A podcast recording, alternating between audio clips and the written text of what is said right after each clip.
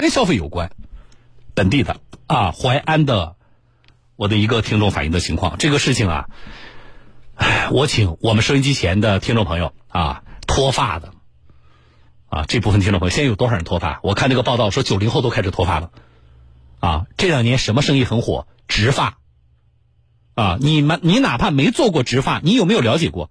你有没有看过那个那个公交车上的植发的那个广告？啊，植发这两年挺火，对吧？好了，我就来说的一个事儿，我的一个听众，淮安的啊，他呢在二零一九年的时候带着小孩到南京的叫做新生医疗美容门诊部做植发，就是那个新生植发，啊，南京人应该比较了解了，对吧？当时新生植发承诺他说，移植毛囊的存活率是多少呢？百分之九十五以上，那相当高了。我从你后脑勺移植。一万个毛囊到你的额头上啊，就是这个鬓角上，对吧？那么能存活多少呢？能存活九万五啊，这个九千五百颗。我这，那那剩下那没存活五百颗，我我觉得简直可以忽略不计了。存活率很高，对吧？而且和张先生签订了书面的承诺书，但问题是两年过去了，张先生的孩子的植发效果完全没有达到当初承诺的标准啊，于是。张先生拿着承诺书要求新生植发退费，啊，却碰到了麻烦。来听记者调查。张先生说，他家儿子脱发比较严重，网上查询得知南京新生植发效果比较好，于是二零一九年一月份，父子两人一起来到了南京。然后看他们这个好像讲的嘛，挺好的，成活率达到百分之九十五，然后我就我就选择，然后也想有头发嘛，然后就做了。张先生说，当时双方签订了书面的毛囊种植承诺，书如果一年之后移植部位毛囊未存活，南京新生植发将退还手术费。然后就三万五千多，中间来了好多次，来了来了到这边，他是做什么保养，就是洗个头、理个发，然后他拍个照片，看效果怎么样。手术费用加上后期吃药保养等相关的费用，张先生前前后后花了四万多元。但是，一年之后，张先生发现儿子的植发效果并不理想。我说效果不行，我说全部掉了。他说，他说一年还没长好，要长到一年末，要长到一年末能长好。然后到一年末，我又问他，我说不行啊，我说全部这的头发基本掉光了。他说说还没到，那就是到年差不多是长得最高峰的时候。如今，距离手术已经过去了两年零三个多月，植发效果依然不理想。张先生再次找到南京新生医疗美容门诊部要求退款，但是却遭到了拒绝。无奈之下，张先生拨打了一二三幺五消费者投诉热线以及一二三四五政府服务热线进行了投诉。南京新生医疗美容门诊部的态度这才有了转变，是说退五千块钱，送一个送一年的保养。就是一年几次保养，就是到那边洗个头，然后剪个发，然后说送你一次植发，说再送你一次，免费给你再这一次。我说小孩他不肯植了，说那没办法，说你要不植，那也就这样了。张先生说，按照当初签订的承诺书，南京新生医疗美容门诊部要保证移植毛囊百分之九十五以上的存活率，如今效果远远达不到，就应该退还手术费。为了进一步核实情况，记者陪同张先生再次来到了南京新生医疗美容门诊部。相关负责人承认，此前的手术确认没有达到预期的效果。没有达标，我就是没有达标。我没有达标，我们就履行我们下面的没没有达标的一个承诺，对吧？我们可以给你送一个免费加密。张先生明确表示，小孩已经不再信任这样的植发手术，也就不会同意做所谓的加密，希望做退款处理。可是刘女士表示，因为部分毛囊存活了，只能退一部分钱。部分是存活的，改善是在效果上面是改善的，在这块补偿上面呢，呃，我跟领导也沟通了，我们八千块钱，其他的该给你的还正常给你。孩子就在淮安，随时到淮安去做养护，嗯，保养。虽然比之前多退了三千元，但是张先生还是不能接受，认为应当按照当初承诺来办。于是，张先生向南京市鼓楼区市场监督管理局中央门分局反映，分局相关负责人表示，此前他们已经接到了幺二三幺五的投诉工单，但新生植发明确表示拒绝调解。我们向医院了解这个具体的情况的时候，医院把他们的意见向我们进行了告知，同时明确向我们表示，他们要根据部门职责接受为这个医调委的调解。啊，就不接受不接受本不接受本局的调解。随后，张先生拨打了南京市鼓楼区卫健委的电话，相关负责人解释，他们的调解结果是，此前南京新生医疗美容门诊部给出的退还五千元的方案，如果不满意，可以申请医疗鉴定。根据我们的情况说明，他就让你做鉴定了。呃，如果说他自己医院他也认为就是说效果是不怎么那个，那你谈啊，医疗纠纷就这东西就是协商解决，你解决不了，那你只能通过鉴定，还知道？因为你们现在达不成一致。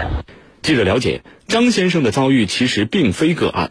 二零二零年六月，南京的王女士也是在南京新生医疗美容门诊部植发，结果因为效果远远达不到所承诺的百分之九十五存活率，要求该机构退费。同样，二零一九年六月十五号，李某某来到南京新生医疗美容门诊部做头部疤痕处自体毛发移植手术，未能达到移植毛囊存活率百分之八十五以上，在退还手术费上，双方协调未果，于是李某某诉诸法律，最终法院判决李某某胜诉，南京新生医疗美容门诊部退还手术费用五千两百八十元。李某某代理律师告诉记者，植发者之所以选择南京新生医疗美容门诊部进行植发，很关键的因素就是对方书面承诺的极高存活率。就是希望达到百分之九十五的效果才愿意签这个合同的。如果只是存活一点点，那这个明显不符合他们当时签订合同的真正目的。既然他已经把这个百分之九十五的效果已经落实到书面上来承诺，那么他就要做到这样一个手术的效果。律师表示，接下来张先生可以整理相关证据，向法院提起诉讼，要求南京新生医疗美容门诊部退还相应的手术费用。好了啊，这个事情说几点。第一点，想去植发的听众朋友，你可能要做更多的了解，对于这个技术成熟与否，啊，包括你选择那个机构靠谱与否，你可能要做更多的了解。啊，这是第一点。第二点，新生植发。新生植发，新鲜的新，生活的生，被媒体曝光，被投诉，已经不是第一次了。啊，仅我们节目接到的这个案例，也不是也不是第一次。同城的其他的媒体啊，包括刚才我们报道里边提到的，已经有消费者打了官司了。那么，它吸引你的是什么呢？它的噱头是什么呢？百分之九十五的那个存活率吗？对吧？这是它的噱头吗？那么，请你冷静的，啊，你看到这个，你觉得激动的时候，你已经幻想了，天哪！我现在这一头秀发，我该帅成什么样子？我该美成什么样子？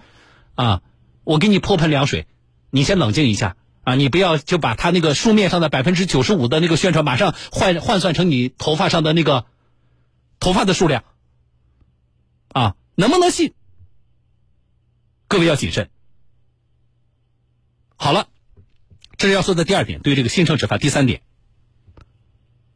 刚才的那个鼓楼区的市场监督管理局，呃，说了说那个他们商家态度很明确，拒绝我们调解。商家是挺硬气啊，对吧？新城执法是挺硬气，但问题是，有些事情是他想拒绝就能拒绝的吗？他拒绝你调解，但是我特别关心的是什么呢？他涉涉是否涉嫌在宣传上？啊，虚假宣传，夸大宣传，你这个市场监督管理局你可以管呢？他能这么说吗？百分之九十五的存活，这个可不可以？我不知道啊，这是我完全是我想请教一下鼓楼区的市场监督管理局，就是他这个宣传有没有问题？啊，这不是说商家说我拒绝你，你你你你你不准靠近我，啊，我拒绝你调解，啊，那我主管部门我就没办法了。这是第三点，这是我的疑问啊，就是他在宣传上，他这么跟消费者去说，吸引消费者有没有问题？我们是有呃相关的法律法规的规定的嘛，对吧？这是我第三点，我的一个疑问。第四点，我对于鼓楼区这个叫卫健委医政科的工作人员的答复，是我最不能够理解的。我整篇报道听下来，我觉得最不能理解的，就是鼓楼区卫健委医政科的工作人员啊，报道例子，我们记者把电话打过去了。啊，他怎么说的？你们谈呢？这还用你说啊？我如果能够谈得好，我要找你主管部门啊。我找你主管部门就为了要要你这么一个答复和态度吗？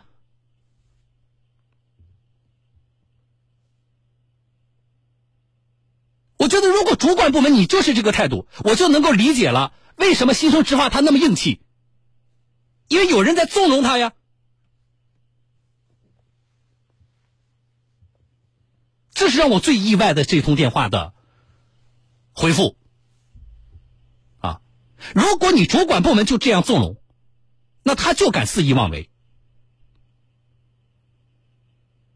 那受到伤害的是谁？就是我们这些消费者。而且，你这个医政科的工作人员，你这个回复，你也会让我们大家对于你作为主管部门的这个公信力。大打折扣，我们还能信任你吗？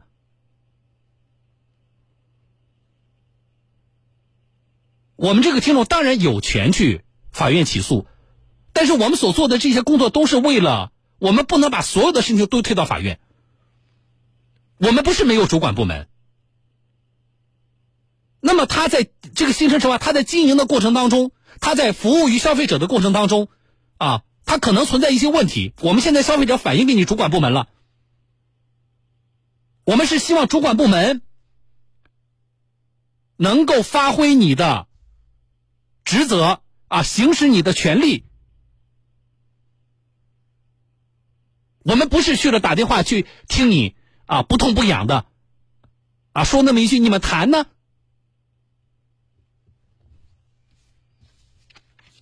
以上几点啊，这件事情后续我们还会关注啊，哪怕如果最终。鼓楼区的这个卫健委，你们就不管了？我们这个听众如果就打了官司了，我们也要关注一下，啊，这个官司怎么打的，什么结果？而且不是前面已经有官司打赢了吗？我倒是觉得前面已经打赢的那个官司，对于鼓楼区卫健委来说，就是你们也可以看作你们处理这种事情的一个重要的参考。法院都这么判了，那么从已有的案例里边，我们能不能做一些参考？而不是说，直接一通电话里边就把我们的消费者直接就推走了，这是让人失望的。